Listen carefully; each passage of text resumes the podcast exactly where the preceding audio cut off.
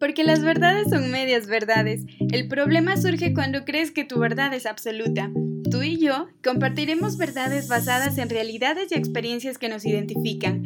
Yo soy Jocelyn Gaona y creo que las oportunidades para la verdad son los espacios que podemos generar para alzar nuestra voz y confirmar contigo medias verdades. Debería ser más femenina. Patea como hombre. Siéntate como señorita. A las mujeres no hay que entenderlas, solo amarlas. Los niños no juegan con muñecas. Seguro estás en tus días. Los hombres no lloran. Hay que educar a las mujeres para que no se dejen pegar. El hombre llega hasta donde la mujer lo permite. Mujer ha de ser, refiriéndose cuando conducen. Rosa para mujer, azul para hombre y amarillo cuando aún no se sabe el sexo del bebé. Ya sabe cocinar, ya puede casarse. Seguramente fue su culpa por vestirse así. Estás loca, cálmate. Tienes que darte a respetar. Qué gusto saludarles. Buenos días, buenas tardes, buenas noches y madrugadas también. Seguro ustedes conocen un montón de frases, gestos, acciones y más cosas que hacen parte de los micromachismos que en realidad, bueno, personalmente considero que no debería utilizarse la, la, parte micro solamente porque, porque esto se lo ha invisibilizado o se lo ha naturalizado. Pero bueno, esto es un concepto que cada vez va adquiriendo más popularidad al ser una creación relativamente nueva para describir un problema prácticamente milenario en el que existen esos comportamientos masculinos que dañan nuestra autonomía y libertad de nosotras las mujeres en la vida diaria y por supuesto que afecta también a ustedes como hombres. Muchos de estos comportamientos no suponen intencionalidad, mala voluntad ni planificación deliberada, sino que son dispositivos mentales, corporales, actitudinales ya incorporados y automatizados en ese proceso, entre comillas, de hacerse hombres como hábitos de acción sobre todo y reacción frente a nosotras las mujeres. Otros, en cambio, sí son conscientes pero todos forman parte de las habilidades masculinas desarrolladas para ubicarse en un lugar preferencial de dominio y control que mantenga y reafirme esos lugares que la cultura tradicional nos asigna, eh, ya sea como mujeres, como hombres. Entonces, eh, son, son cosas que son muy difíciles de romper.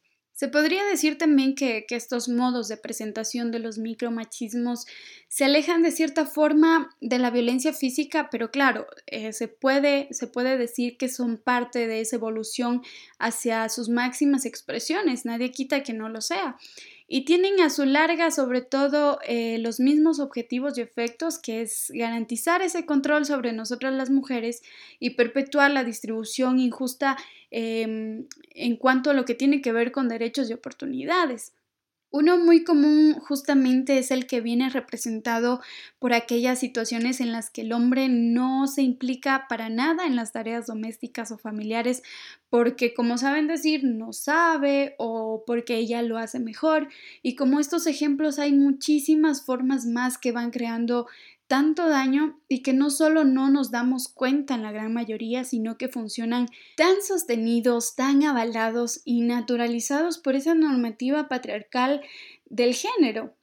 Además, se propicia el dominio para los varones y, a su vez la subordinación para nosotras las mujeres, en la que se promueve eh, comportamientos femeninos, la pasividad, la evitación del conflicto, la complacencia, esos servicios al varón y necesidad de permiso y aprobación para, para que nosotros en esta socialización asumamos como propios y, cuya realización también nos coloca naturalmente, entre comillas, en una posición de subordinación. Ahora, ¿qué podemos hacer para erradicar los micromachismos? Yo personalmente considero que lo primero es poder analizar este tema, es desaprender, es cuestionar lo que ya se tiene asumido, el no conformarnos ni naturalizar ningún tipo de acción, el formarnos e interesarnos por estos temas que nos involucran a todos, el desmontar los estereotipos y los roles de género como la belleza, la maternidad y muchos otros temas que podríamos nombrarlos una infinidad de verdad. El practicar la sororidad, no porque no me lo digan a mí directamente no es un problema, no porque no me lo hagan, no me lo hagan a mí, no me incumbe. Eh, creo que es uno de los conceptos más importantes que se ha ido creando últimamente en el que nos permite eh, nosotras hacer fuerza contra, contra muchas injusticias que hemos, hemos vivido durante mucho tiempo. Y, algo tan importante también que considero es el no callar, el rechazar estos actos y si es posible hacerlo notar de la mejor forma. Para cualquier tipo de persona, ya sea que nos lo digan directamente a nosotros o lo escuchemos o lo veamos, no callar es una de las, de las tantas formas que podríamos utilizar para hacer que, que muchas cosas cambien. Y bueno, ya por último lo que, lo que quisiera acotar es que una mujer al igual que un hombre, es completamente libre de elegir su manera de existir y de expresarse, aun a pesar de que esto siga siendo incómodo para una sociedad en la que la superioridad masculina aún se da por sentada, pero cualquier cambio estoy segura que depende de nosotros. Muchísimas gracias amigas, amigos, qué gusto de verdad para mí poder compartir este espacio con ustedes en sus actividades, en sus tiempos.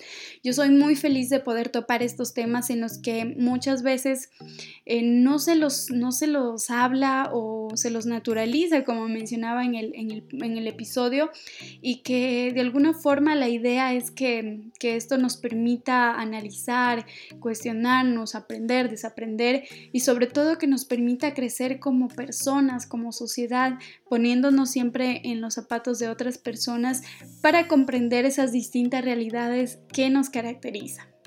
Mi nombre es Jocelyn Gaona y esto es Medias Verdades.